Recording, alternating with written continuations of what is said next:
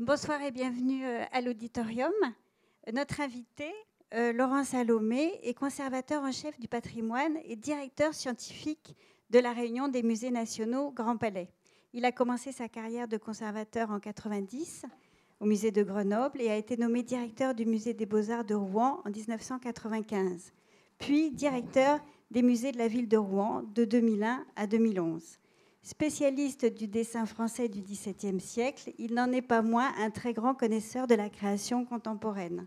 Il a assuré avec Gary Garels, conservateur au SF MoMA, la mise en œuvre de cette exposition qui a ouvert ses portes ce matin. Merci de votre attention.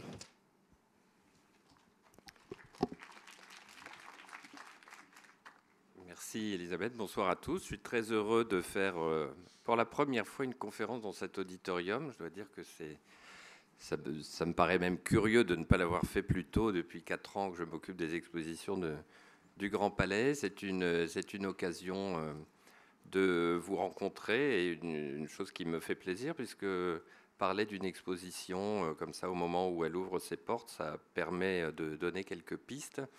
Euh, et peut-être de, de, permettre une rencontre un peu différente de celle que, que vous auriez faite euh, si on n'avait pas eu l'occasion d'en discuter. Donc j'espère pouvoir ce soir euh, euh, donner un éclairage sur un projet particulier qui nous a beaucoup passionnés et occupés depuis à peu près deux ans.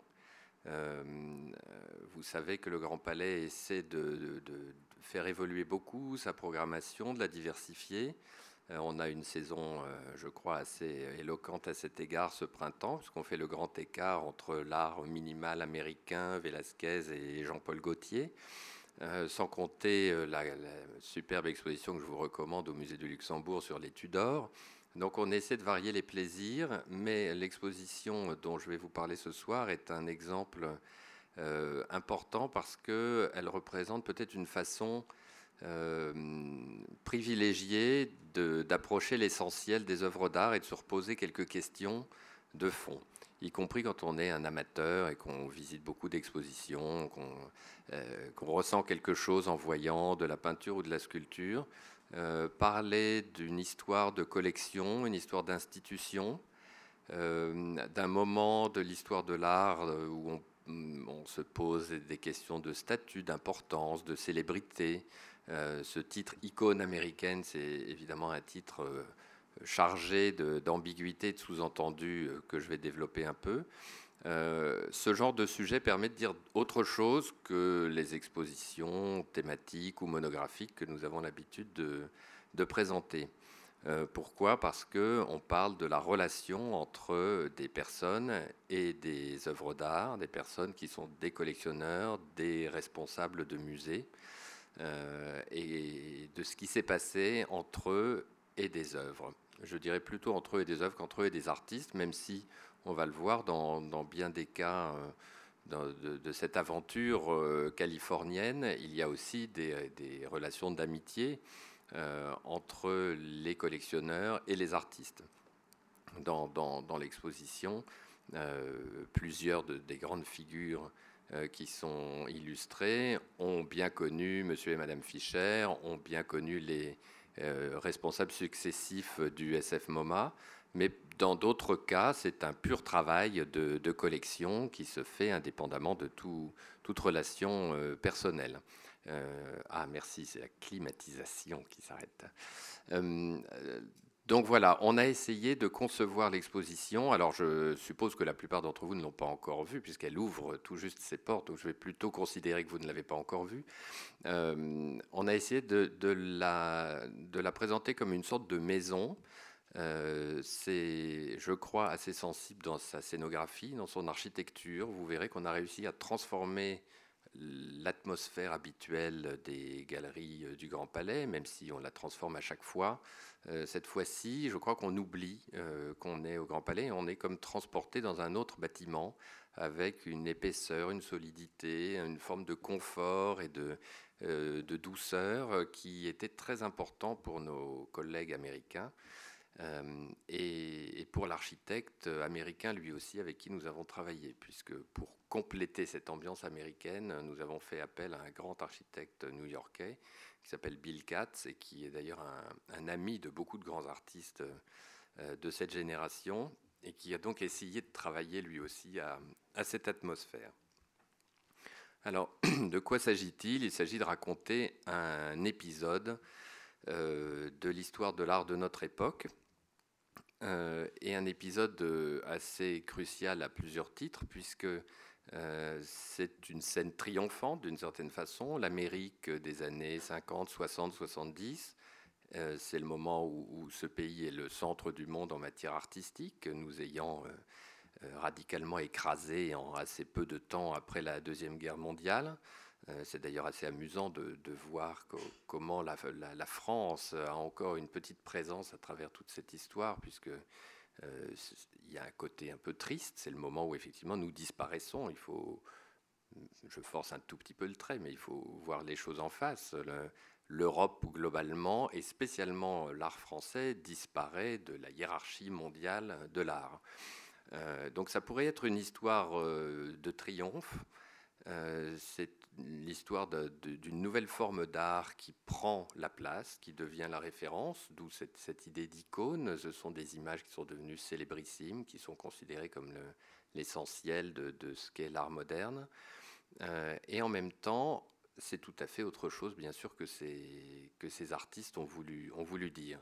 Donc le, propos de cette exposition, c'est un peu d'aller au-delà de cette euh, façade, peut-être un peu euh, agressive. Euh, on, pourrait se dire que, cet art, dont on parle souvent aussi en termes financiers, a quelque chose d'oppressant.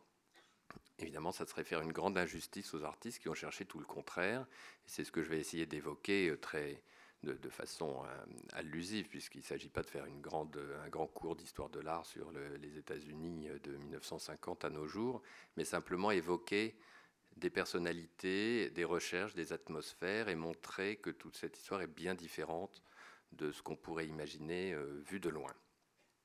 Alors paradoxalement, pour, pour introduire le sujet, j'ai pris justement des images un peu écrasantes, très belles je pense, mais euh, qui dégagent une impression de puissance euh, il s'agit de vues du, SF MoMA, donc le San Francisco Museum of Modern Art, euh, puisque, euh, comme vous le savez, l'idée est de parler à la fois d'une collection privée, celle de Monsieur et Madame Fischer, et celle d'un musée, et de la, fusion entre les deux, puisque le SF MoMA va accueillir complètement la collection Fischer à partir de l'année prochaine grâce à un grand programme de, restauration et d'expansion.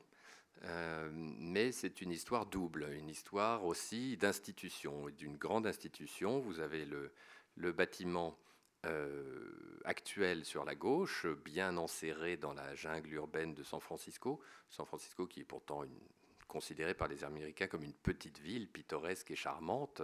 Mais là, on est quand même dans un quartier... Euh, D'ailleurs, il y aurait beaucoup à dire sur ce quartier, un, quartier qui est au sud de la fameuse Market Street, qui coupe San Francisco en deux. Et en général, on considère qu'au sud de Market Street, on est dans des, endroits un petit peu euh, dangereux, excentrés. On n'est pas dans les, quartiers chics traditionnels de San Francisco. C'était un des paris de ce musée. En tout cas, vous voyez qu'il est dans une jungle urbaine quand même. C'est un très beau euh, bâtiment de Mario Botta, mais qui, évidemment, comme tout musée, est vite devenu trop petit. Euh, là, vous avez déjà une étape euh, sur la photo de gauche moderne. Le, musée est ancien, il a été créé en 1935. mais à droite, vous avez le futur, ou enfin le présent futur, puisque c'est déjà bien, bien avancé, avec cette nouvelle aile qui est construite par une grande équipe d'architectes, l'équipe Snoeta, un grand cabinet norvégien qui d'ailleurs faisait partie des, euh, équipes présélectionnées pour la rénovation du Grand Palais. Finalement, ce n'est pas eux qui ont été euh, retenus. On a choisi une équipe plus jeune, euh, plus c'était un choix un peu audacieux de prendre l'équipe LAN, mais Snoeta avait aussi proposé un grand projet pour le Grand Palais, qui avait quelques gros inconvénients, c'est pour ça qu'on ne les a pas retenus. En tout cas, ces deux images, je les ai simplement choisies pour vous donner une idée de l'importance institutionnelle de l'enjeu, euh, l'enjeu social, l'enjeu politique que représente un musée euh, euh, aux États-Unis. et vous savez qu'on est dans un pays qui ne fonctionne pas du tout comme, le nôtre, où ce n'est pas la puissance publique qui gère les, grandes institutions culturelles, mais au contraire une fédération d'initiatives individuelles et en particulier de grands grands industriels ou, individus fortunés, euh, qu'ils soient dans l'industrie ou dans toute autre activité. Donc euh, un musée en Amérique, c'est d'abord la, réunion de, de passions d'un certain nombre de gens qui, aiment l'art et qui vont aider à sa réalisation. Et à chaque fois qu'on construit une aile nouvelle comme celle-ci, eh bien, on va chercher euh, tous les amis proches du musée, on leur demande de, de mettre au pot 5, 10, 15 ou ou 75 millions de dollars pour arriver au, budget euh, nécessaire. Donc là, vous avez le, versant euh, officiel, puisque euh, c'est vraiment une exposition qui parle aussi de musée. Ce n'est pas seulement l'aventure de la collection Fischer, c'est un, dialogue. Bien sûr, les, les Fischer, dont je parlerai dans, une seconde, ont entretenu depuis très longtemps une relation privilégiée avec le musée de San Francisco, comme toute grande famille joué un rôle dans une ville, bien sûr. Ils ont beaucoup participé au développement du musée, euh, siégé dans différents conseils euh, euh, d'orientation du musée, d'acquisition, etc. Donc, si aujourd'hui on a cette rencontre et cet aboutissement avec la collection Fischer qui va rejoindre les murs du musée, et si ça se marie si bien et si c'est tellement harmonieux, c'est pas complètement le hasard, c'est aussi parce que tout le monde travaille ensemble depuis assez longtemps. Alors, en pendant à cette architecture du musée, je vous montre l'actuel siège euh, de, l'entreprise. Alors, je ne sais pas si dans le cadre, il n'y a pas de secret vraiment, il faut toujours faire attention avec la publicité. Donc, je peux dire une entreprise mondiale vendant des vêtements et, dont le nom compte trois lettres, euh, qui a été donc l'affaire de, de monsieur et madame Fischer. Euh, qui au début était un petit magasin sympathique à San Francisco où ils vendaient aussi bien des vêtements que des disques. Euh, et qui très vite euh, a fait florès, donc à partir de, des années, je crois à partir de 1976, c'était une entreprise cotée en bourse, et donc ses propriétaires ont pu changer un petit peu de, de mode de vie. et, et s'adonner librement à leur passion pour l'art. Donc ici, vous avez une idée du style de, ce, de, cette entreprise avec son siège central dans lequel euh, existait jusqu'à une période très récente de magnifiques galeries d'exposition, puisque avec le développement de, la collection, euh, Donald Fisher avait souhaité que dans son entreprise soient installées des salles que, j'ai pu visiter assez récemment, qui étaient vraiment comme des, des galeries de musées. Voilà, une autre vue du siège de la société. Euh, ce, que, ce qui est derrière nous, c'est la baie de la baie de San Francisco et une grande sculpture de Claes Oldenburg qui a été offerte par M. Fischer à la ville de San Francisco et il a souhaité que cette, œuvre soit mise dans le champ de vision de son bureau donnant sur la baie. Donc c'est un don avec petit, petit bénéfice euh, au passage, mais en fait, ça fait partie de toute cette action des grands mécènes américains pour leur, euh, pour leur communauté. Alors voilà, là j'ai l'impression peut-être qu'elle est un petit peu écrasée. Ah non, à l'écran c'est mieux, c'est sur mon, ordinateur. Euh, je ne voudrais pas montrer une, vision déformée de, Donald et Doris Fischer. Euh, donc voilà, ces, fondateurs de ces magasins, comme ça vous voyez le nom qui, s'affiche clairement, euh, à la grande époque du, démarrage de l'entreprise et, à l'époque où ils ont commencé à s'intéresser à l'art.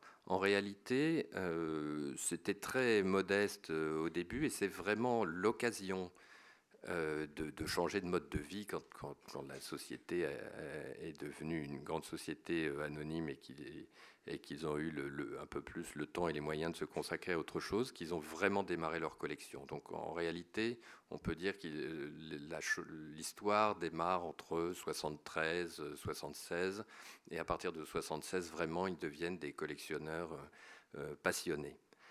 Donc je vous montre cette photo d'abord parce qu'elle est, très sympathique et pour rappeler que euh, par rapport à tout ce qu'on va voir comme grand chef-d'œuvre célèbre de l'art américain, il s'agit bien d'une histoire humaine et d'une histoire sensible.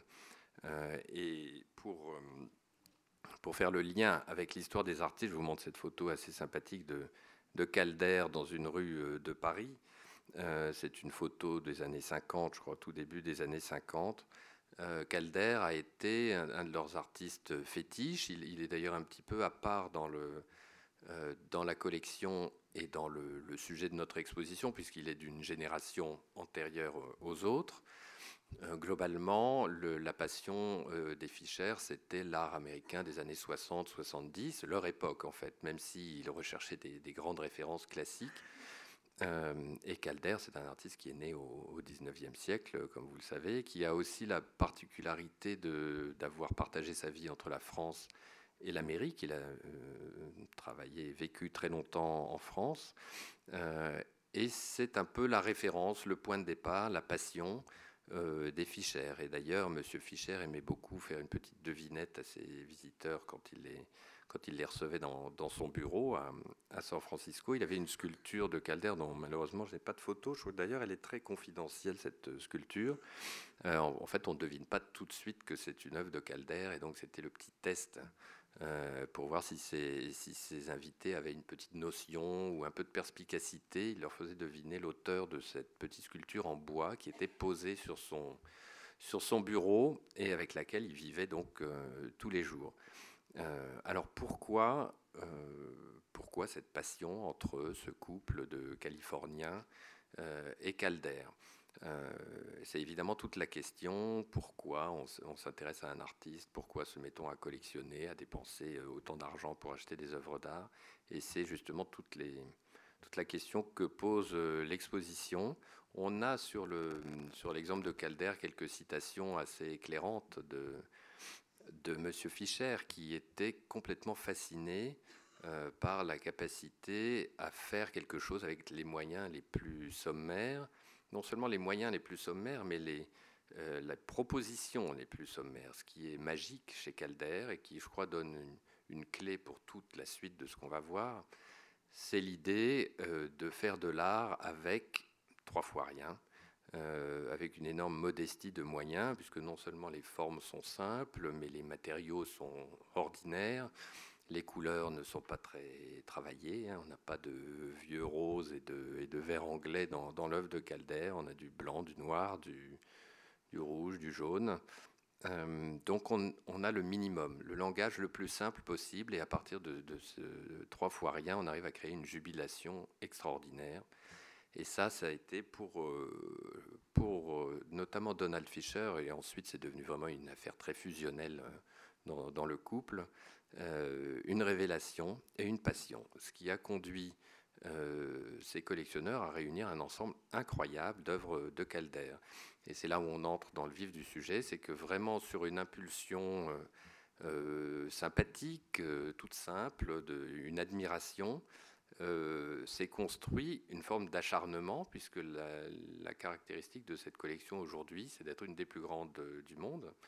Euh, il y a plus de 1000 œuvres, environ 1100 œuvres dans la, collection, et d'œuvres très importantes, souvent constituées d'ensembles très cohérents d'artistes auxquels les Fischer ont décidé de s'intéresser et qu'ils ont donc collectionné, comme on dit, en profondeur ou in depth, comme disent les, Américains. C'est la, grande euh, formule euh, pour les collectionneurs sérieux, on collectionne en profondeur, on achète des, ensembles, des séries. Donc ce que vous pouvez voir en ce moment euh, au Grand Palais, c'est évidemment une petite, une petite sélection, mais je crois qu'il faut bien mesurer que ce sont parmi les plus beaux caldaires qui soient, et que c'est une série qui n'a pas d'équivalent, même dans de, même dans de très grands musées euh, à travers le monde. Euh, la plupart de ceux qui sont présentés dans l'exposition sont vraiment côté Fischer, puisque, euh, comme je le disais tout à l'heure, l'exposition est un, une sorte de, démonstration de ce mariage entre la collection du musée et la collection Fischer. Donc je vous signalerai plus ou moins systématiquement, parce que ce, serait un peu fastidieux, ce, qui, ce qui vient du côté Fischer et ce qui est dans la collection historique du musée.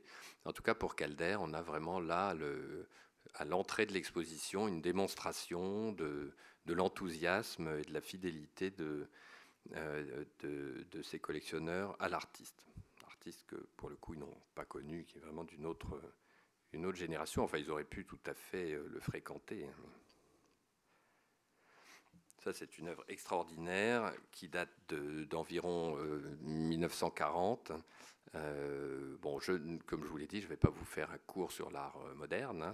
il nous faudrait un certain nombre de séances. Simplement, je, ce que j'espère en, visitant l'exposition et que peut-être vous sentirez avec les, vilaines photos qu'on peut voir sur un écran, euh, c'est simplement la finesse des choix et le, caractère un peu exceptionnel des, œuvres.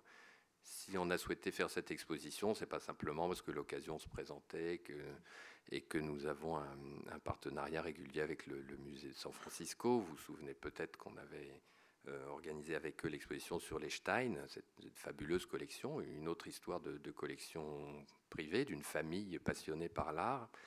Euh, exposition qui avait été aussi présentée à San Francisco.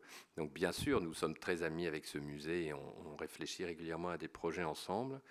Mais euh, la vraie raison, c'est quand même que la collection est, sublime et que c'est un plaisir formidable euh, de, pouvoir présenter des, chefs-d'œuvre comme celui-là, vous voyez, qui est posé délicatement sur son, socle et qui tient en équilibre.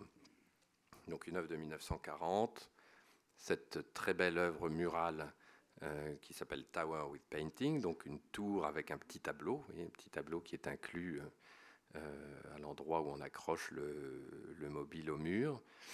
Je vous rappelle que le terme mobile, là, c'est un, autre petit clin d'œil à la France. C'est une invention de, Marcel Duchamp, qui était évidemment un ami de, Calder.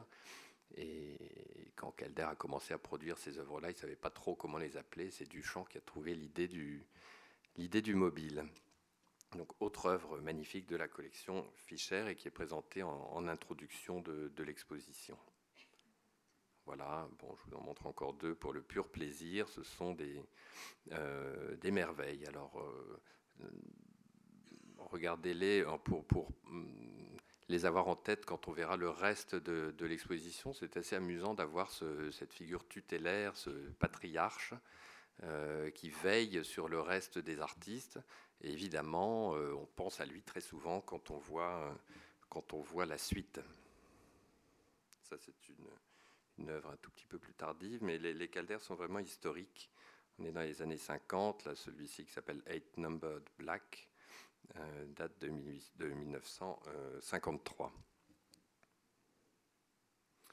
Alors, toute l'idée de cette exposition, euh, c'est donc de, raconter une histoire sensible, comme je vous le disais, et d'essayer de créer des, clins d'œil, euh, de rendre familier un art qui est quand même un peu loin de nous, euh, qu'on peut aimer passionnément ou, trouver un petit peu difficile, surtout quand on arrive à, certaines avant-gardes très radicales comme le mouvement minimal, qui est très très bien représenté dans l'exposition et qui n'est pas forcément la chose la plus naturelle pour notre sensibilité euh, française, même si là aussi il y aurait beaucoup à dire sur ce que les Français ont apporté au minimalisme et à l'abstraction. Et certains euh, euh, pourraient donner un contrepoint intéressant si François Morellet était là. Il pourrait vous dire à quel point il a anticipé souvent, par exemple sur son ami Ellsworth Kelly, dont vous avez ici un, tableau majeur. Ils étaient amis. C'est un, artiste, Kelly, qui a, vécu à Paris aussi euh, dans sa jeunesse, dans les années 50, qui a finalement trouvé son langage à Paris. Euh, donc avec Calder et Kelly, on a les deux exemples les plus francophiles, les plus proches, euh, les plus proches de la France. Et je pense que je n'ai pas besoin d'insister sur le, rapprochement qu'on peut faire entre ce type de peinture qui est comme découpé dans l'espace. Euh, Kelly, en fait, est celui qui a développé cette esthétique dite hard edge, avec les, bords très, très vifs. Euh, donc, une sorte de découpe qui rappelle évidemment beaucoup euh, les formes de, de Calder découpées dans le métal peint. Voilà un autre exemple magnifique. que vous verrez sous une forme euh, gigantesque si vous allez visiter la Fondation euh, Vuitton et surtout si vous voyez un spectacle dans leur, auditorium, puisqu'ils ont commandé à cet artiste euh, un grand rideau de scène qui reprend ce, modèle qui s'appelle Spectrum, qui date de 1953, mais qu'il a actualisé dans un énorme rideau de scène à, la Fondation Vuitton du, d'ouvrir il y a quelques mois. Alors, là encore, c'est une œuvre. Euh, celle-ci, justement, elle est euh, pas tout à fait. la précédente était vraiment une œuvre de la collection Fischer. Celle-ci a été acquise en commun. Il y vous savez, les, Américains développent des méthodes très sophistiquées d'acquisition. Les musées réussissent quelquefois à partager l'acquisition entre plusieurs musées ou entre un musée et un collectionneur. C'est le cas de, euh, de cette œuvre. Kelly est sans doute le mieux représenté à San Francisco et maintenant on peut dire que si on veut se délecter de l'œuvre d'Ellsworth Kelly, il faut absolument euh, aller à, San Francisco. Il y, a, presque 50 œuvres euh, majeures de cet artiste entre, entre, la collection Fischer et celle du musée. et en l'occurrence, celle-ci a été un achat conjoint entre les collectionneurs et le musée. Voilà une vue de l'exposition. Euh, vous voyez, c'est un espace très très simple. Euh, on a énormément travaillé sur le choix du blanc. Évidemment, ce ne sont pas ces, diapositives qui vont vous donner une idée de la finesse de, ce choix. Euh, mais tout, est question de proportion, d'harmonie et, d'espace quand on montre des œuvres de cette nature. C'est un peu la caractéristique de l'art américain d'après-guerre, c'est qu'il ne peut vivre que dans un certain espace, comme un poisson euh, a besoin d'eau pour vivre. Euh, vous ne pouvez pas accrocher euh, un tableau de Twombly ou un, tableau de Kelly, comme cet autre exemple noir et blanc que vous avez à gauche, sur du papier peint. par exemple, encore que certains artistes conceptuels s'y sont beaucoup amusés par la suite, mais enfin, en principe, ça, ça pose de petits problèmes. Donc, l'espace fonctionne avec les œuvres certaines œuvres sont faites pour un espace, s'installent dans l'espace, comme on va le voir avec notamment les, représentants de l'art euh, minimal. Donc là à gauche encore un exemple de, des œuvres euh, très précoces de Kelly, une œuvre qui d'ailleurs a été réalisée à Paris, qui s'appelle Cité, comme, euh, comme la Cité internationale, où il résidait en, en 51. Et puis vous apercevez dans la salle suivante une œuvre de Cy Twombly, un autre grand grand nom de, de la scène américaine euh, récente. Twombly fait partie de ces artistes euh, disparus il y a peu d'années. Euh, parmi les, artistes qu'on trouve dans l'exposition, quelques-uns sont encore en vie, d'autres sont disparus récemment et, d'autres, comme Calder, bien sûr, sont, morts depuis un peu plus longtemps. Il y a, il y a cet étrange passage entre l'historique et l'actuel. Voilà, une photo de Cy Twombly. Je, vous montre comme ça quelques images des artistes parce que c'est toujours très euh, parlant de voir un petit peu à quoi ils ressemblent, leur, côté rêveur, méditatif, souvent un peu dandy, un peu élégant ou au contraire un peu cow-boy. On, a tous les, on a tous les styles. Euh, mais en tout cas, il y a toujours cette euh, douce rêverie et qui est, je crois, assez différente de ce qu'on trouve dans les avant-gardes européennes où le, côté rebelle et, penseur fou, révolutionnaire, en fait, le, caractère révolutionnaire est, un peu incontournable chez nous pour les artistes. Euh, aux États-Unis, à cette époque-là, on a quelque chose de très subtil dans la façon de chercher la nouveauté, la radicalité. Euh, ça se fait dans, un grand calme, et vous voyez, cette image est très belle parce qu'on on, a bien l'idée d'un homme euh, tranquille qui, médite et qui pense à beaucoup de choses. Avec Twombly, on a affaire à un artiste très érudit euh, qui s'est amusé à, montrer que toute sa, pensée, toute sa méditation se traduisait dans des gribouillis qui ont l'air de, gribouillis d'enfants ou de, ou de, de, simplet. Euh, il y, a, cette idée de revenir à quelque chose de complètement euh, banal ou même qui ne ressemble à rien. Est-ce que oui, j'ai une autre œuvre magnifique de l'exposition qui s'appelle Bacchus, qui est euh, présenté euh, et qui vient de la, collection Fischer. C'est une œuvre un peu plus beaucoup plus récente, de 2004. Euh, avec Twombly, on a cette idée d'une écriture qui, voilà, qui a l'air complètement erratique, informe, informel, et qui en même temps contient quelques petits signes, quelques mots, quelques traces d'expériences, de, lieux, de voyages, de lecture, de, de poésie. donc ce sont des œuvres en fait très fines et qui se veulent complètement modestes. Alors cette idée aussi est sans doute une des, idées directrices du projet. On parle d'icônes, on parle d'œuvres célèbres qui coûtent très cher, qui sont omniprésentes dans les musées euh, à travers la planète, mais on a euh, tout un ensemble d'artistes qui, ont presque pour obsession la modestie. Euh, modestie des moyens, modestie du mode de vie. Euh, quelquefois peut-être une, petite exception dans, la provocation chez Warhol, mais quand même euh, quelque chose de très, une grande défiance par rapport au succès, par rapport à la, notoriété. Et les œuvres de Twombly sont presque des, hymnes à la modestie et à à la simplicité. Autre artiste très compliqué, assez inclassable, euh, c'est Philippe Guston. Alors sur lui, on a eu beaucoup de discussions avec euh, mon collègue du, musée de San Francisco, Gary Garels, euh, puisque j'étais moi un peu perturbé par cet artiste. C'est normal, c'est un artiste compliqué qu'on n'arrive à classer nulle part, qui a une œuvre qui va un peu dans tous les sens, volontairement, y compris dans le sens inverse de, de celui de l'histoire, puisqu'il fait partie de ces artistes qui ont décidé de basculer de l'abstraction à la figuration. Ça, a été le cas de quelques, euh, quelques artistes des années 60, 70 qui ont quitté une abstraction archi radicale, minimale. Ils faisaient des monochromes et subitement ils se sont mis à peindre des, des personnages et des, choses bizarres. Euh, et ça, c'est une forme de, de, voilà, de euh, révolte et de besoin d'indépendance qui était particulièrement appuyée chez Philippe Guston. Euh, et on a eu des discussions vraiment beaucoup sur lui parce que dans notre sélection d'artistes, euh, moi j'aurais bien vu l'exposition sans lui. Et puis euh, je suis très content que Gary m'ait tenu tête puisque pour lui c'est un artiste absolument essentiel.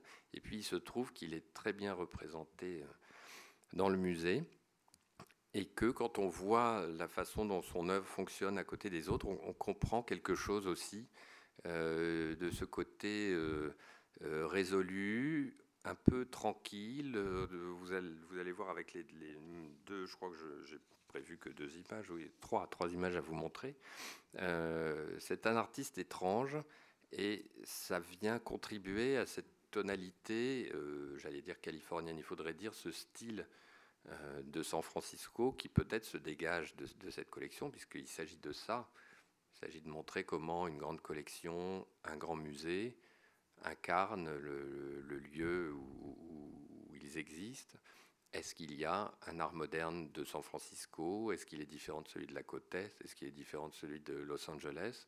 En tout cas, il y a un grand désir à San Francisco d'exister face à la côte Est, ça c'est certain. Il y a une vraie ambition du musée d'être l'autre grand musée d'art moderne. C'est pas un hasard s'il s'appelle le SF MoMA. Il y a un petit clin d'œil au grand frère de, de New York. Et puis il y a aussi quelque chose vis-à-vis de Los Angeles. Il y a une vraie euh, place à tenir. Euh, et parmi ces originalités, eh c'est vrai que le goût pour des artistes comme Philippe Guston joue, son rôle. Alors simplement pour vous rappeler, là vous avez une œuvre assez euh, précoce de Guston de 1955 voilà le, personnage dans, son atelier.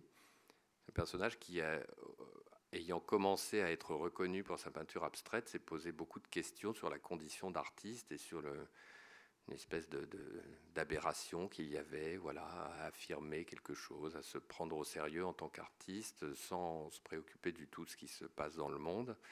Et il a eu besoin de revenir à une forme d'art un peu plus engagée, plus figurative, un peu plus à message. Message évidemment compliqué, mais en tout cas, euh, globalement, ça s'est traduit par un retour à une forme étrange de figuration, dont vous avez là un, exemple très, très typique qui date des années 70 euh, et qui, qui lui euh, est, un, tableau du, du musée qui s'appelle Back View, donc vue, vue de dos. et qui est cette étrange chose. Vous voyez, on reconnaît vaguement des semelles de chaussures, une, sorte de silhouette, un personnage. Il y a toujours des formes récurrentes dans ces, dans ces constructions, et en particulier des, semelles de chaussures euh, avec des clous. donc, quand je vous dis que c'est une, peinture à message, évidemment, le message est quand même relativement peu clair. Mais en tout cas, il y a de sa part une volonté de revenir à des, à des formes plus parlantes. Euh, et ça intervient d'ailleurs dans les années 70, au, moment aussi de l'explosion du pop art. Euh, il y, a aussi ce, moment un peu particulier où euh, on se pose des questions sur, la, pérennité de l'art abstrait pur et dur. L'art abstrait qui, domine depuis les années 50, 60, c'est vrai que c'est un peu remis en cause dans les années 70. Voilà une autre, une autre œuvre très importante de Philip Guston qui s'appelle Evidence. Donc, Evidence, ça peut se traduire par preuve ou indice, comme s'il y avait un peu une scène de, crime. On, suppose vaguement un, canapé, euh, peut-être un personnage euh, allongé, toujours ses dessous de chaussures, euh, sans pouvoir évidemment en, déduire grand-chose. Alors, toute l'idée de l'exposition est de faire dialoguer les les artistes. Et on a, on a essayé donc de leur accorder à chacun un espace plutôt euh, individuel, avec quelquefois des, des, colocataires dans une seule salle. C'est le cas de, Guston avec un, autre que je vous montrerai un peu plus tard, euh, parce qu'on a fait des mariages et aussi des contrastes. Et,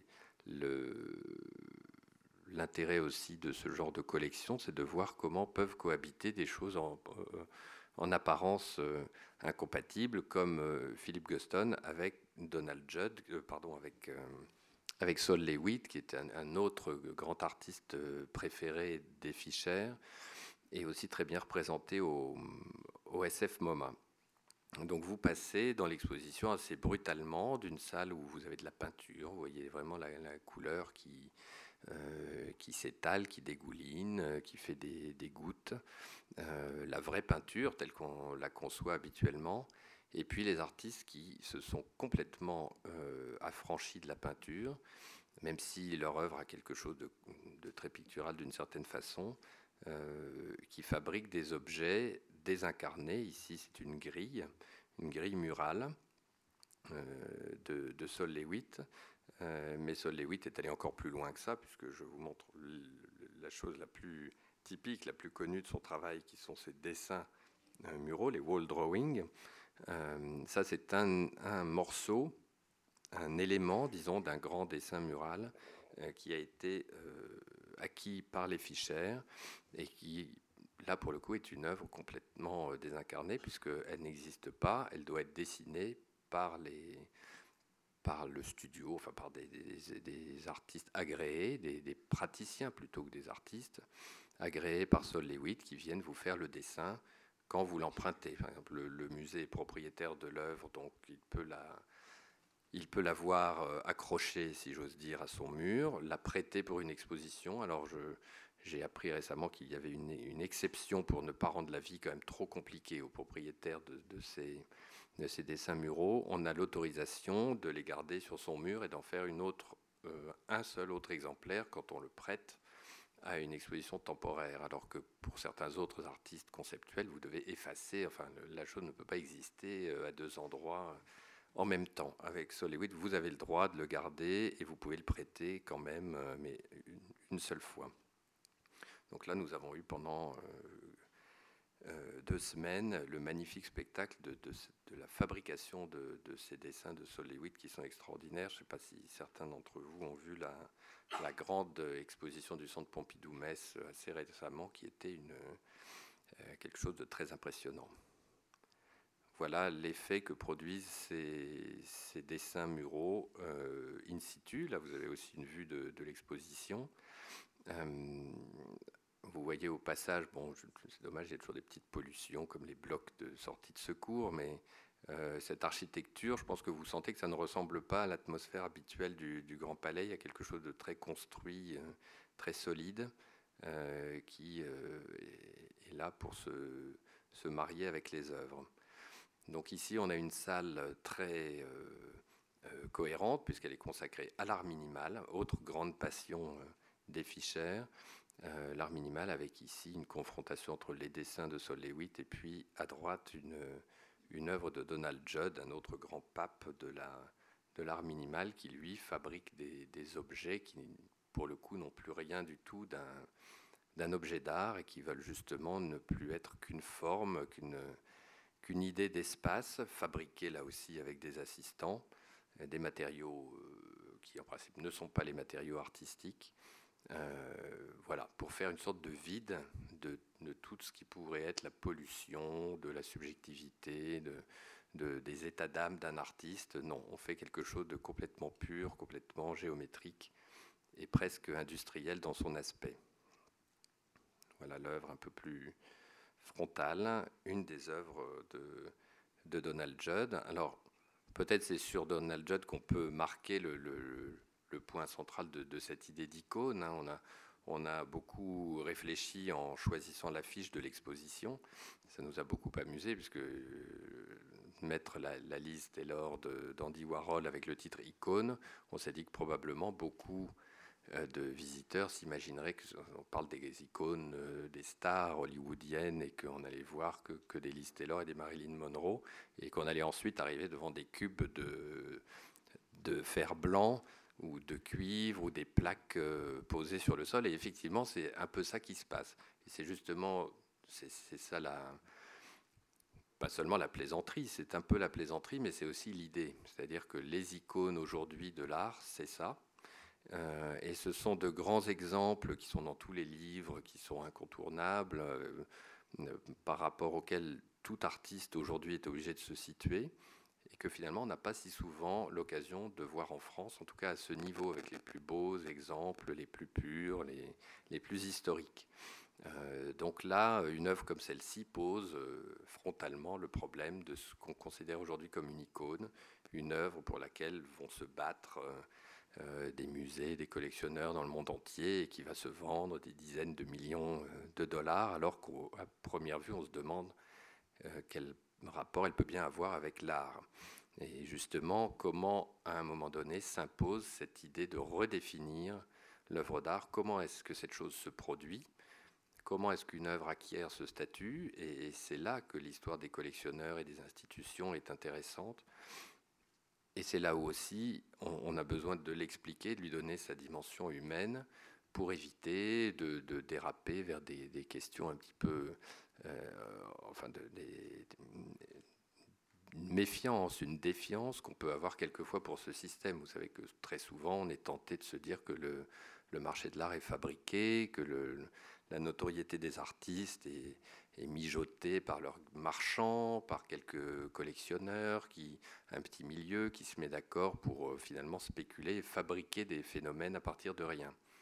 C'est évident que la réalité n'est pas du tout celle-là, puisque tout ça s'est fait dans des, dans des circonstances très différentes, avec de petits artistes inconnus vivant dans leurs petits studios leur petit atelier, euh, ayant un jour l'idée d'accrocher un tube fluo en travers de leur mur, euh, se mettant à faire des plaques euh, de métal, et puis subitement provoquant quelque chose de très fort chez une personne, chez deux, rencontrant d'autres artistes, se posant des questions. En fait, c'est une histoire très troublante et très émouvante, au fond très chaleureuse, qu'on peut avoir du mal aujourd'hui à appréhender parce qu'il y a toute cette gang de contexte, de, euh, de pouvoir qui s'est greffé dessus, d'argent, euh, et qu'on a un petit peu de mal à revoir les choses simplement. Alors, dans l'exposition, l'atmosphère qu'on a voulu créer, elle, a cette euh, visée de, recréer la simplicité, l'intimité, et j'espère que ça fonctionne. Les premières les premières impressions sont très encourageantes. pour être très franc, j'avais un petit peu peur de la, de la réaction. Euh, et, on a plutôt une, impression de sérénité qui, justement, ne peut pas fonctionner euh, devant un écran, puisque ce sont des œuvres qui, ne supportent pas la photo, qu'il faut voir, euh, expérimenter, pas seulement les voir, il faut les sentir, les, pas les toucher, surtout pas, mais pour certaines, on peut marcher dessus. En tout cas, il faut les vivre. voilà une photo de Don Judd. Vous avez une, idée du personnage. Je trouve que c'est toujours intéressant d'incarner les, les, artistes. Alors derrière, vous avez une de ces fameuses euh, œuvres qui sont des superpositions très régulières de, de, parallélépipèdes euh, composites, avec en général un matériau métallique et puis un, matériau translucide, vert, plexi, plus ou moins coloré. Et il se trouve que dans la, réunion de la collection Fischer et de, la collection du musée, euh, on trouve, mais là je n'ai de photos que d'une des deux œuvres, un très beau parallèle. Et là vraiment, je, vous incite à savourer ce passage de l'exposition avec une œuvre ici qui est celle du musée, euh, rapprochée d'une œuvre de la collection Fischer qui est très semblable, mais en cuivre avec une, euh, présence, quelque chose de, très physique et très chaleureux euh, qui se ressent immédiatement. Et, c'est un des, un des indices de, l'importance de la collection et de, mettre les œuvres en, perspective, de voir comment deux, j'allais dire sculptures, je crois que le mot n'est pas vraiment euh, adapté pour Judd, mais deux œuvres de ce type rapprochées créent quelque chose que l'œuvre toute seule, évidemment, ne peut, ne peut pas dire. Donc là, on a la, noire, de, la noire du musée et la cuivrée des ficheurs qui euh, euh, jouent ensemble de façon extrêmement euh, sympathique. Là, vous avez un autre aperçu de l'exposition. Vous voyez qu'elle est accrochée à, proximité du, wall drawing de, de Sol Lewitt et avec au sol une œuvre de Carl André, là encore quelque chose de on ne peut plus minimal, puisqu'avec Carl André, là on a vraiment le pape de l'art minimal et euh, une œuvre d'ailleurs qui a été créée à Paris, qui s'appelle Paris Sight, et, qui a été montrée, je crois, pour la première fois à la galerie Templon à Paris, avant d'être achetée par, euh, euh, par le musée de San Francisco. Voilà une autre vue de cette œuvre. Alors sur Carl André, là il faudrait, vous savez, Carl André, c'est peut-être le cas extrême de cette histoire-là. Euh, quand je disais le pape, c'est vraiment ça. C'est un personnage complètement euh, euh, fascinant, mystérieux, une espèce de géant assez bourru, assez impressionnant, qui, qui a probablement développé la, méthode la plus déroutante, puisque lui s'adapte au site et dispose des objets en reprenant les principes euh, tout simples de, la maçonnerie, de, voilà, de briques pose les unes à côté des autres, de dalles, de plaques, euh, et qui est devenu une sorte d'étoile noire autour de laquelle tout le monde se pose des questions. Il y a probablement sur Carl André plus de littérature que sur tous les autres euh, artistes de l'exposition. C'est un phénomène très troublant. et là, on est plus dans, l'icône aussi, euh, un peu comme pour Warhol, dans le personnage euh, mystérieux. Dans, l'exposition, je dirais qu'il n'y a que deux artistes qui ont eux-mêmes ce statut d'icône, euh, c'est Warhol et Carl André. Alors Warhol très connu, connu dans le monde entier, facile à, identifier. Carl André beaucoup plus une figure d'un milieu d'amateurs, plus érudit, mais je dirais qu'il a un peu la même cette, même figure euh, compliquée. Il a des écrits théoriques qui sont extrêmement euh, intéressants, ardus, qui s'étudient dans toutes les universités. Il y a quelque chose de, très troublant, euh, complètement à l'inverse de Warhol, qui est dans, le, dans, un langage assez fort, brusque et, et immédiat. Avec Carl André, là, on est vraiment dans l'ultime recherche minimale qui oblige à un vrai effort intellectuel une autre œuvre. tout ça, évidemment, doit s'adapter à l'espace. Donc, suppose que vous avez construit une pièce bien adaptée pour, euh, pour présenter cette œuvre. Ici, c'est une œuvre de 87. La précédente était de 84. Et à proximité, l'autre euh, l'autre grande figure de l'art minimal. Vous voyez qu'on a un panorama assez, assez fort. Tout ce que je vous montre euh, là est dans l'exposition. et voyez que même dans nos petits espaces qui ne sont pas extensibles de, cette galerie sud-est, on arrive à avoir un panorama assez euh, impressionnant de, ce moment d'histoire de l'art. Euh, l'autre, l'autre euh, élément essentiel du minimalisme, c'est Dan Flavin qui a eu cette idée d'utiliser des tubes fluorescents tout à fait ordinaires du commerce, jamais découpés, jamais fabriqués exprès pour son, pour son œuvre, contrairement à ce qui s'est fait beaucoup depuis. Vous savez que beaucoup d'artistes utilisent le néon, font fabriquer des choses très, très compliquées, très belles. Euh, Morellet, pour le citer à nouveau, Claude Lévesque, on a beaucoup de, de gens qui travaillent le néon. Là, ça n'a rien à voir. Ce sont vraiment des tubes fluo avec les dimensions standards et qui sont assemblés euh, d'une façon euh, voilà, archi simple et qui curieusement dégage quelque chose de d'évident euh, et d'une puissance incroyable avec en plus dès qu'on met un petit peu de lumière un effet sacré qui rejoint toujours notre réflexion sur l'icône. En l'occurrence cette série avec des, tubes assemblés verticalement il l'a dédié à Tatlin. Donc on a plutôt un clin d'œil à la, grande époque des utopies euh, soviétiques. Des, voilà, c'est ce moment où on imaginait un monde nouveau. Enfin, Tatlin ne peut pas être réduit à l'idéologie soviétique, mais enfin, il accompagne le moment de la révolution et, de, et des, grands projets délirants euh, de, des années 20. Euh, ces, ces œuvres ont quelque chose voilà, d'un hôtel, d'un monument. En tout cas, alors que c'est simplement euh, quelques tubes euh, posés l'un d'un côté de l'autre et euh, quand même branchés. Voilà le personnage de Dan Flavin, qui est un personnage très joyeux, pas du tout un, un, asset austère comme on pourrait imaginer quand on voit son travail. Ça, c'est assez classique chez les artistes. Rien ne ressemble moins à une œuvre d'art que son auteur en général et simplement une vue là qui n'est pas dans notre exposition, euh, mais qui évidemment était beaucoup dans notre esprit en la préparant. C'est là le, temple de l'art minimal. Vous savez qu'il y a un lieu où il faut aller en pèlerinage si on s'intéresse à, l'art minimal américain. C'est la fondation DIA à Beacon, près de, près de New York. Il faut prendre un train euh, le long de l'Hudson. C'est un voyage tout à fait euh, charmant.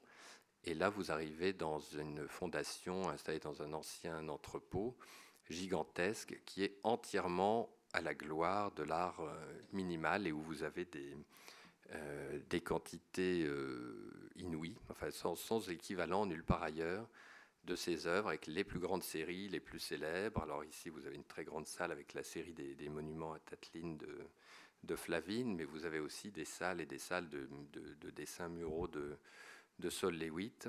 Euh, vous avez des, Carl André euh, à perte de vue. C'est quelque chose de très troublant. Et on a essayé d'avoir ça en tête quand on faisait nos petites salles modestes euh, au Grand Palais. mais je, voilà, je voulais vous, signaler cet endroit si vous n'y êtes pas allé. Si vous avez l'occasion un jour, évidemment, il faut un petit peu de temps devant soi, mais ça vaut la peine autre œuvre très très importante de, Flavine qui est présente dans l'exposition, euh, qui date de 1969, donc un petit peu plus, euh, non, la même année que la série euh, des monuments à Tatlin. Donc là, vous voyez que c'est presque baroque. Il y a deux couleurs différentes, un blanc chaud et un blanc froid. donc on commence à avoir une œuvre vraiment compliquée. Et deux, deux tubes sont face devant et deux tubes sont à l'envers. Alors, autre euh, complication, je dirais, dans l'appréhension de cette collection, de cette double collection, c'est la cohabitation de l'art minimal et, du pop art. Euh, en général, les collectionneurs choisissent, sont dans un camp ou dans l'autre, et ici, on a vraiment une cohabitation.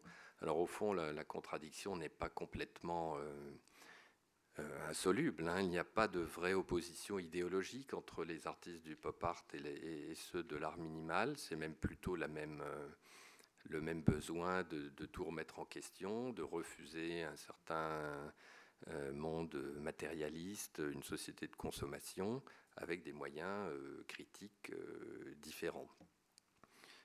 Dans la collection Fischer, on a deux grands représentants du pop art qui sont Warhol et Roy Lichtenstein. Euh, représentés par des œuvres absolument majeures. Ça a été vraiment une, de leurs grandes recherches euh, au fur et à mesure de, la construction de leur collection. Et je dirais que plus ils avançaient dans, le, dans la collection, plus ils se sont intéressés au pop art et particulièrement à Warhol, qui est devenu un vrai objectif pour eux, trouver les, les plus importants Warhol, mais ils ont fait la même chose avec Liechtenstein, que vous avez ici dans les années 60, je crois que c'est une photo de, de 64. Donc Liechtenstein qui, contrairement à Warhol, a plutôt utilisé des, euh, images de la, de la bande dessinée, alors que Warhol a travaillé davantage sur la publicité, sur les images des journaux. Euh, chez Liechtenstein, il y a cette idée, enfin bon, je ne vous refais pas le, cours basique sur Roy Liechtenstein, d'autant plus qu'on a eu pour le coup une très jolie euh, rétrospective au centre Pompidou il n'y a pas très longtemps. Une œuvre assez célèbre de Liechtenstein, Liv Amo, entre parenthèses Zing, euh, qui est une, euh, une, peinture de 62 de la collection Fischer, qui est voilà, qui résume un petit peu toute la démarche de, de cet artiste. Alors pourquoi le, pop art continue à être si efficace et si parlant? Parce que justement son, sujet, c'est exactement ça, c'est de s'interroger sur ce qui est le plus évident, le plus explicite, euh, et en particulier donc la publicité, la bande dessinée, euh, tout ce qui est le graphisme du monde contemporain, euh, destiné à faire passer un message évident, message que ces artistes ont, ont, eu à cœur de détourner ou en tout cas de, critiquer. Là, c'est un, j'ai la photo de la page dont est inspirée ce, cette peinture. C'est une peinture à l'acrylique avec des méthodes très mécaniques, chose, le, tableau a toujours quelque chose de très savoureux euh, physiquement, c'est-à-dire que c'est une belle matière euh, peinte qui anoblit d'une certaine façon, tout en le ridiculisant ou en, tout cas en le, regardant sous un œil critique, euh, un motif pris dans, la bande dessinée. Vous voyez que le personnage a quand même pas mal changé, il est moins, il est moins féroce dans le tableau que dans l'image d'origine, qui, sort d'un magazine euh, sur, les forces armées américaines. Un petit rappel du caractère très euh, controversé de ces artistes. Je vous disais tout à l'heure qu'on on, peut avoir un, réflexe de défiance face à cet art triomphant, puisqu'il est devenu triomphant. Euh, mais au départ, c'est vraiment un art de, quelquefois un petit peu de, de potache, ou en tout cas d'artistes très décomplexés et scandaleux, euh, qui ont été euh, éreintés par la critique. Là, il y a un article très célèbre de, de Life Magazine qui demandait si Liechtenstein était le pire artiste des États-Unis. Et vous voyez qu'il pose pour l'illustration de l'article avec un air un peu arrogant et très, très sûr de lui. Euh, avec derrière lui plusieurs œuvres euh, devenues célèbres depuis, et notamment sa, fameuse série à partir de Picasso. Pour mémoire, cette, œuvre n'est pas dans l'exposition, mais elle est dans la, dans la collection du musée euh, de San Francisco. C'est le détournement des cathédrales de Monet avec ce, ce procédé de la reproduction euh, euh, des journaux à grand tirage et à faible qualité, euh, qui, donne une sorte de charme et de, matière.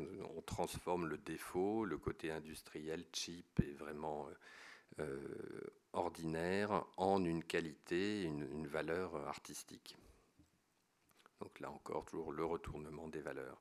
Et on fait passer Monet, le roi des peintres, le peintre le plus admiré, le, euh, plus fameux à travers cette moulinette de, la culture pop et de la, et de la reproduction de masse.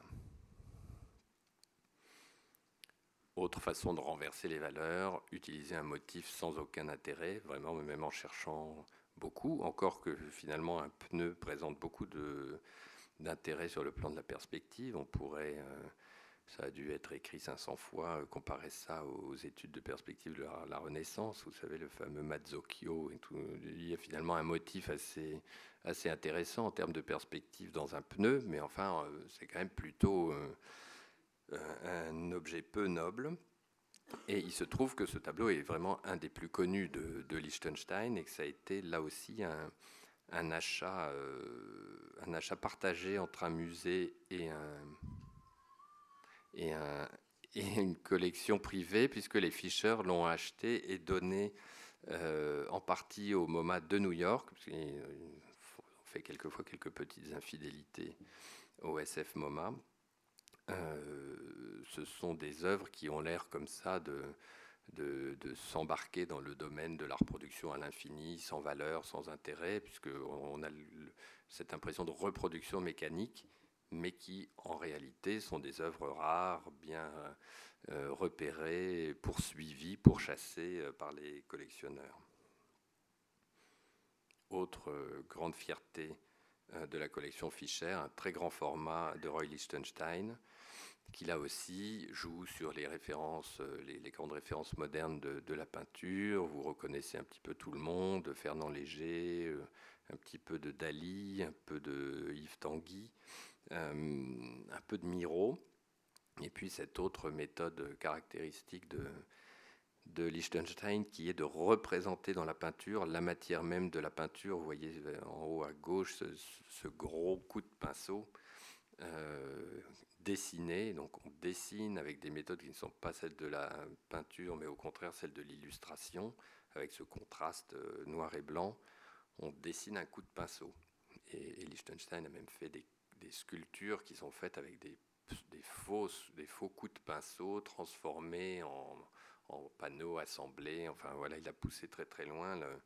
La mise en abîme et la représentation de la représentation, la peinture transformée en dessin, en reproduction, le tout retransformé en peinture, puisqu'au bout du compte, euh, vous avez là un grand tableau euh, qui est bel et bien fait avec de la peinture.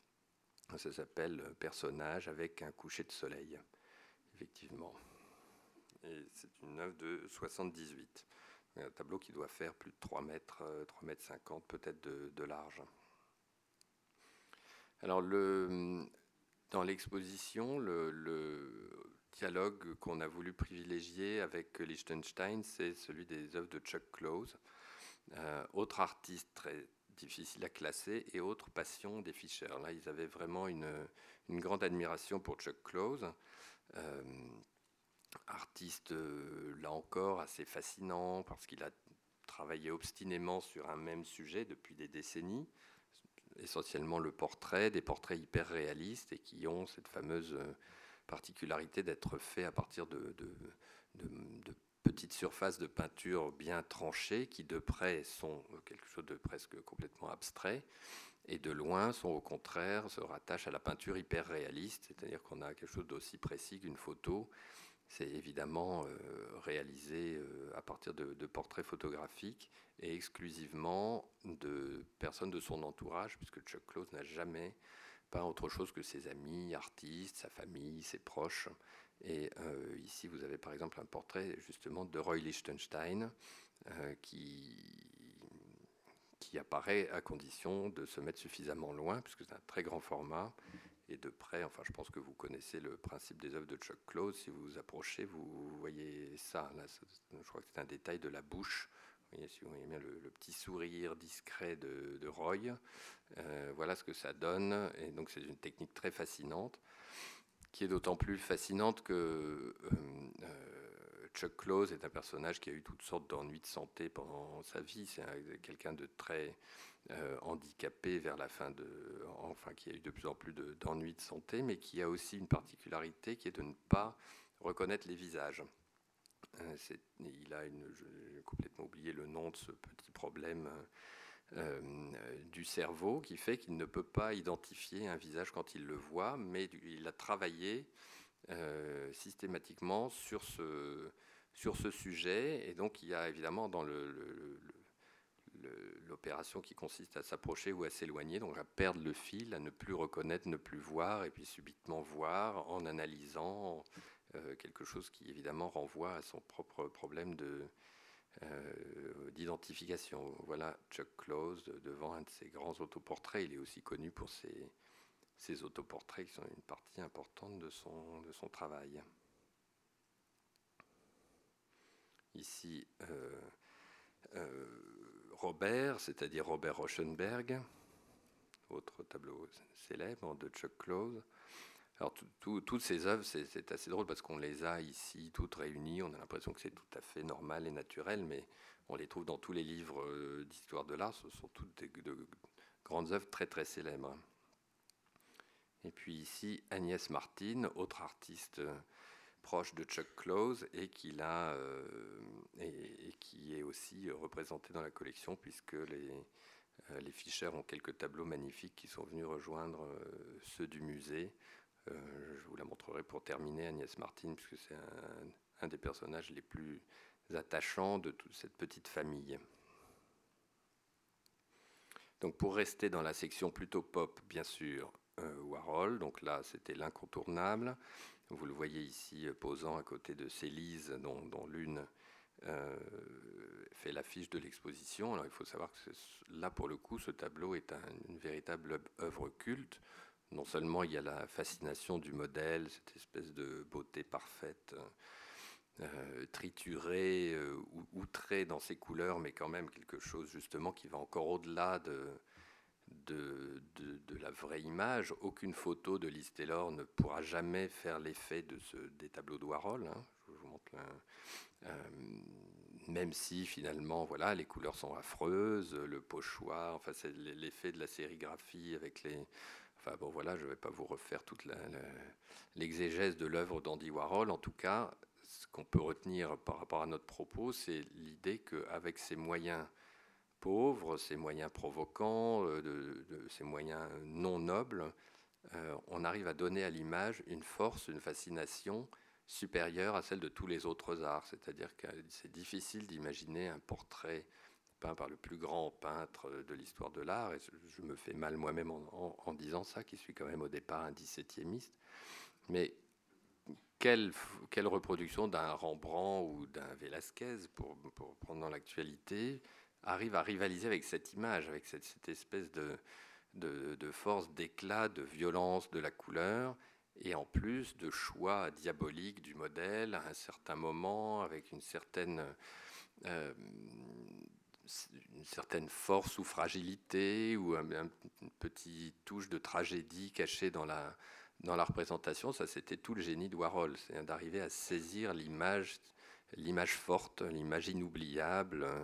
Et effectivement, euh, dans, au hit parade des images les plus célèbres, les, les plus insurpassables par la notoriété, euh, par la popularité évidemment, euh, Warhol est tout à fait en tête et difficile à détrôner. Donc ça, c'est un achat décisif dans l'histoire du musée. Ça, c'est pas une œuvre de la collection Fischer une œuvre de 1963, Lise numéro 6, mais euh, qui a été rejointe au musée par les, chefs-d'œuvre que les Fischer ont pu de leur côté acquérir, euh, comme ce triptyque euh, Jackie. Là encore, je n'entre pas dans le détail, le choix assez génial de ces, photos de Jackie Kennedy, le moment précis où on a la, tension entre la beauté triomphante euh, et puis le, drame. Euh, quelquefois, on ne sait pas très bien, on a comme une inquiétude. À un autre moment, on sent que c'est la, euh, tragédie qui, a eu lieu. Donc, dans, l'association de ces photos, qui évidemment sont prises comme ça dans les journaux, quelque chose qui est d'un ordre complètement nouveau, qui n'a jamais été vu dans la peinture. Donc ce, triptyque, Jackie, lui, était de la collection Fischer et le musée, dans sa collection, a par ailleurs ces deux Two Jackies de la même année 64. avec le policier, là évidemment, c'est toute l'histoire. Euh, et avec cette fameuse méthode de, la duplication, de la, légère nuance euh, pour bien insister sur le fait qu'on est dans la reproduction, dans une forme d'impression. Euh, même si c'est de l'impression peinte, c'est de la sérigraphie, il y a, cette importance énorme donnée à la petite nuance de lumière, la, petite nuance de tirage, euh, qui donne aussi l'impression d'un film, bien sûr. Hein, ce sont des images qui ont l'air prises, sorties d'un film ou d'une histoire vivante. Voilà, donc là je vous rappelle au passage les quelques chefs-d'œuvre absolus euh, qui sont dans, dans cette exposition. Le National Velvet, ça c'est une photo de, euh, de Liz Taylor toute jeune dans, dans, ce film National Velvet, donc avec l'idée de la reproduction euh, un peu à l'infini. Là, ça ne rend rien du tout, mais c'est un tableau dans des tons argentés, c'est un grand format. De même que ce Silver Marlon qui est aussi sur une, matière argentée. Et puis le contraste avec les sujets, au contraire, parfaitement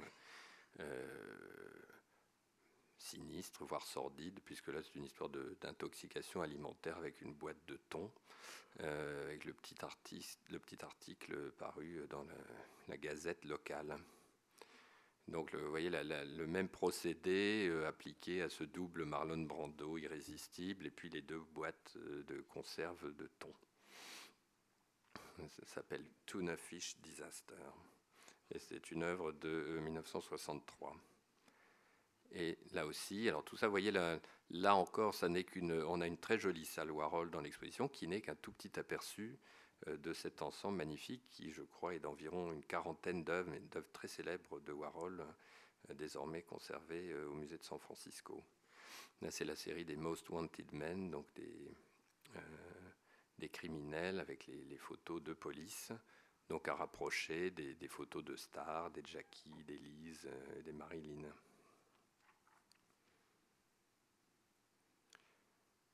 Alors, l'exposition est une sorte de circuit libre euh, avec des, affinités, des contrastes, des, dialogues, euh, et qui a, comme je vous le disais, pour but de, faire ressortir quelque chose d'une passion euh, personnelle, mais aussi une passion collective, celle d'un groupe d'amateurs dans une ville qui s'appelle San Francisco.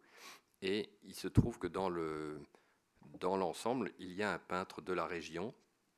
Je vous disais à propos de Philippe Guston qui avait cette particularité dans, dans ce musée d'avoir un, très bel ensemble d'œuvres de Philippe Guston qui, qui, sont un petit peu déroutantes, un peu différentes du reste. Euh, l'autre particularité, c'est qu'il y a un grand peintre californien et même ayant surtout travaillé dans la baie de San Francisco, qui est Richard Diebenkorn.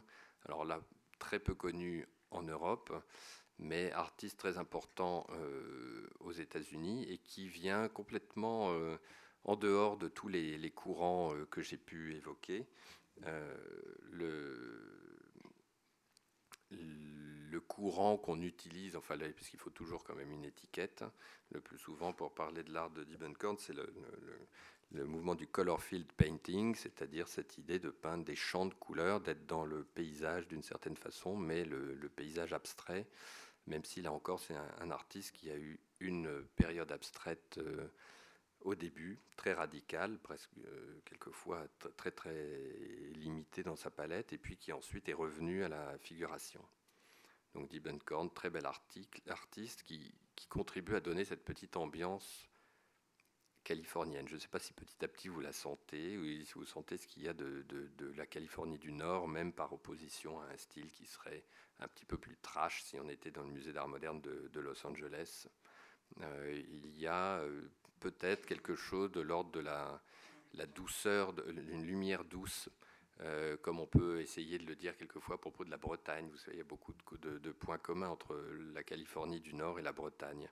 Et dans, dans tout cet art, qu'il soit minimal ou plutôt pictural, coloré, on retrouve, je crois, cette forme de douceur qui est lié aussi, bien sûr, à la présence de, la mer. Là, vous avez un tableau qui s'appelle Berkeley, numéro 23 de 1955. Et un autre tableau de la même euh, série, Berkeley. L'un est de la collection Fischer, l'autre du musée. Donc, vous voyez, ils viennent se rejoindre très à propos. Et puis un tableau euh, très important de la, de la période suivante. Là, on est dans les années 70 un moment où à nouveau Diebenkorn reprend le chemin de l'abstraction, et avec en revanche des titres qui sont euh, toujours évocateurs du paysage, du rapport à la nature.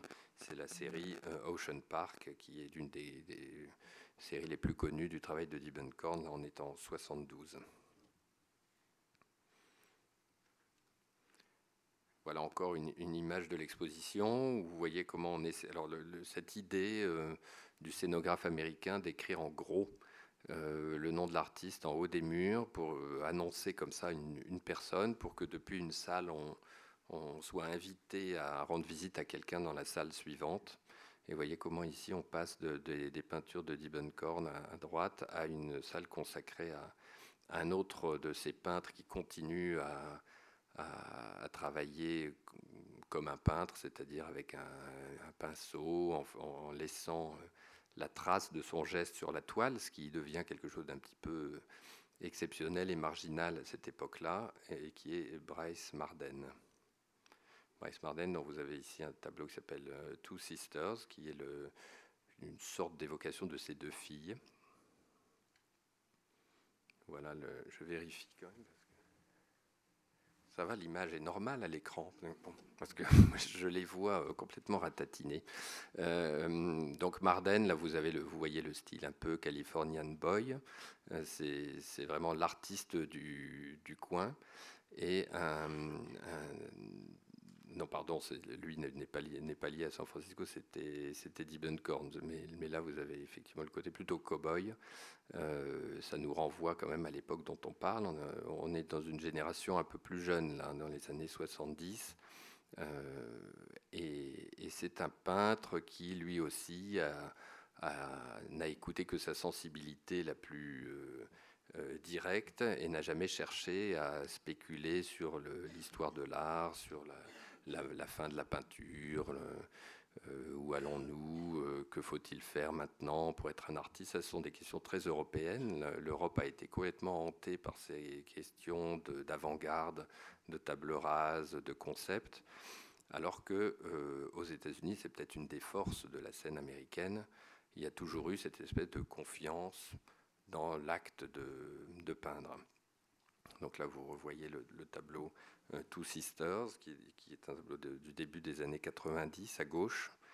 Euh, et puis à droite, euh, le tableau qui s'appelle Six, numéro 6, qui, qui, date de, quelques années plus tôt et qui est lui aussi un tableau de la collection Fischer.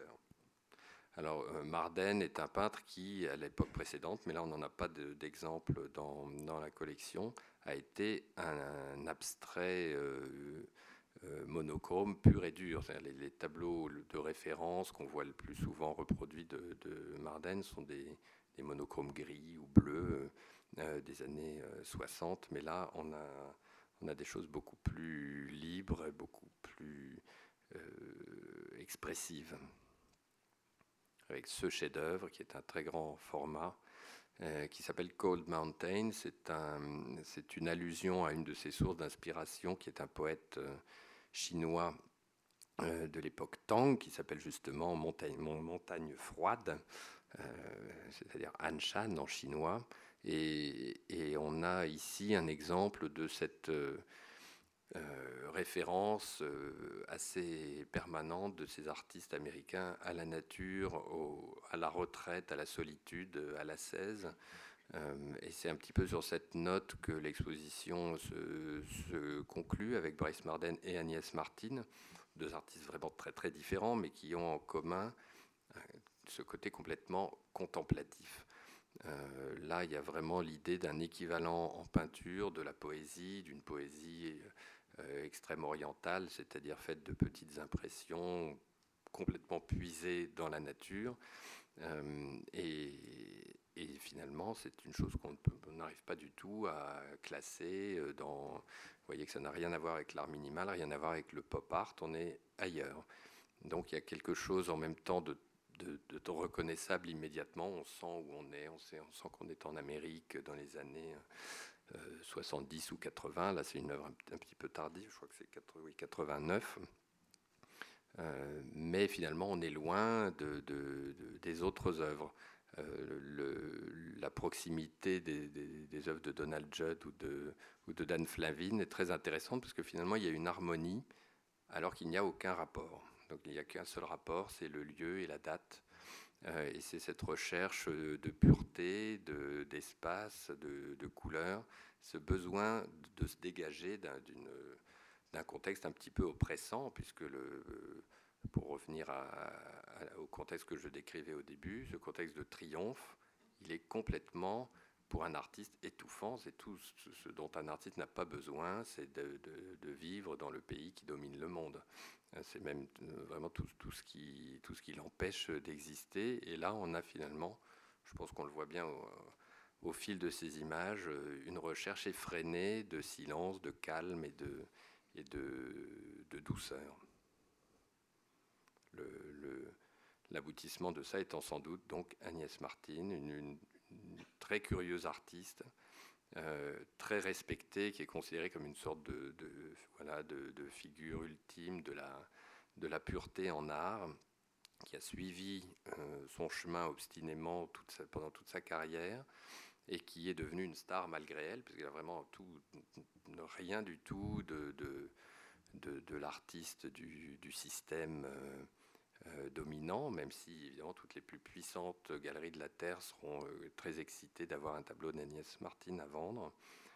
mais elle, donc, elle a passé toute sa vie à essayer de, rechercher des impressions. Alors là, je vous, les, je montre, mais vous verrez, ça, ce n'est rien à côté des deux dernières photos que je vais vous montrer, qui ont une sorte de défi à la projection euh, sur écran. Euh, donc, elle a constamment travaillé sur ces surfaces euh, très sensibles qu'il faudrait voir. Là, j'ai peut-être un... Oui, j'ai un, détail simplement. Évidemment, c'est pas beau, mais c'est pour vous expliquer comment l'œuvre est fabriquée. Euh, elle travaille sur des toiles relativement euh, rugueuses, euh, très naturelles, quelquefois, quelquefois aussi sur des, des, toiles enduites assez lisses. Et, il peut y avoir des traits plutôt secs, quelquefois au contraire une matière qui ressemble plus à du pastel. En tout cas, le résultat est très proche de l'abstraction, du monochrome, du trois fois rien. Et en même temps, Agnès Martin n'a jamais voulu se considérer comme une artiste minimale. elle a toujours dit qu'elle était plutôt un, un peintre de l'expressionnisme abstrait. Ce qui est évidemment paradoxal, paradoxal puisqu'en principe, ce qu'on considère comme l'expressionnisme abstrait, c'est Pollock, c'est De Kooning, c'est des gens qui, qui, se déchaînent complètement sur leur tableau. Mais c'était une façon de dire qu'avec sa petite musique euh, très silencieuse, très régulière, ce qu'elle posait sur sa toile, c'était quand même vraiment sa sensibilité. Et évidemment, là, si je vous montre les, les deux derniers, je ne suis même pas sûr que vous distinguiez la structure de cette œuvre à distance. Celle-ci qui est une, très belle œuvre de, 1988 et une autre plus ancienne qui alors comporte des petites nuances de couleurs extrêmement subtiles que vous ne voyez absolument pas ici euh, et qui sont un peu le, le bout de ce chemin, c'est-à-dire que voilà, on, est, on, a vu dans l'exposition toutes sortes de choses, plus, ou moins cocasse, quelquefois au contraire très silencieuse, très sévère. Et puis on termine sur une sorte d'énigme, peut-être sur les œuvres les plus difficiles. Et euh, ce qu'on peut espérer, c'est que cette espèce de mise en condition, euh, cet espace, cette, euh, cette atmosphère qu'on a essayé de recréer à travers ces histoires de, collectionneurs et de, musées, permettent de, se sentir tout à fait à l'aise quand on est face à un tableau d'Agnès Martin. Je crois qu'on a très peu l'occasion de, le, faire en, France. Personne n'oserait se lancer dans une grande exposition Agnès Martin. Euh, pour avoir vu la salle qui lui était consacrée dans les, dans les galeries de la collection Gap, c'était incroyable. Vraiment une artiste qui vous enveloppe dans, quelque chose de tout à fait euh, unique, mais évidemment, euh, vous êtes obligé de me croire sur parole, puisque ce que vous voyez à l'écran doit vous laisser plutôt penser le contraire. Donc, je, je, je ne peux que vous inciter à faire cette expérience en allant, en allant voir l'exposition, et euh, encore une fois, sans la prendre comme un morceau d'histoire de l'art, puisqu'il est certainement très incomplet, mais en même temps, en sachant que vous avez quand même euh, la possibilité de savourer quelques icônes d'une importance euh, exceptionnelle et qu'elles ne sont pas des icônes parce qu'on l'a décrété, mais simplement parce que les, artistes euh, qui les, qui les ont créées avaient une, une forme de sincérité, de modestie et de, de sensibilité qui leur, leur, a permis de toucher de façon très profonde des collectionneurs, puis des conservateurs de musées, puis chacun de nous, si nous avons l'occasion de, voir leurs œuvres. Voilà, donc euh, bonne visite j'espère et je vous remercie.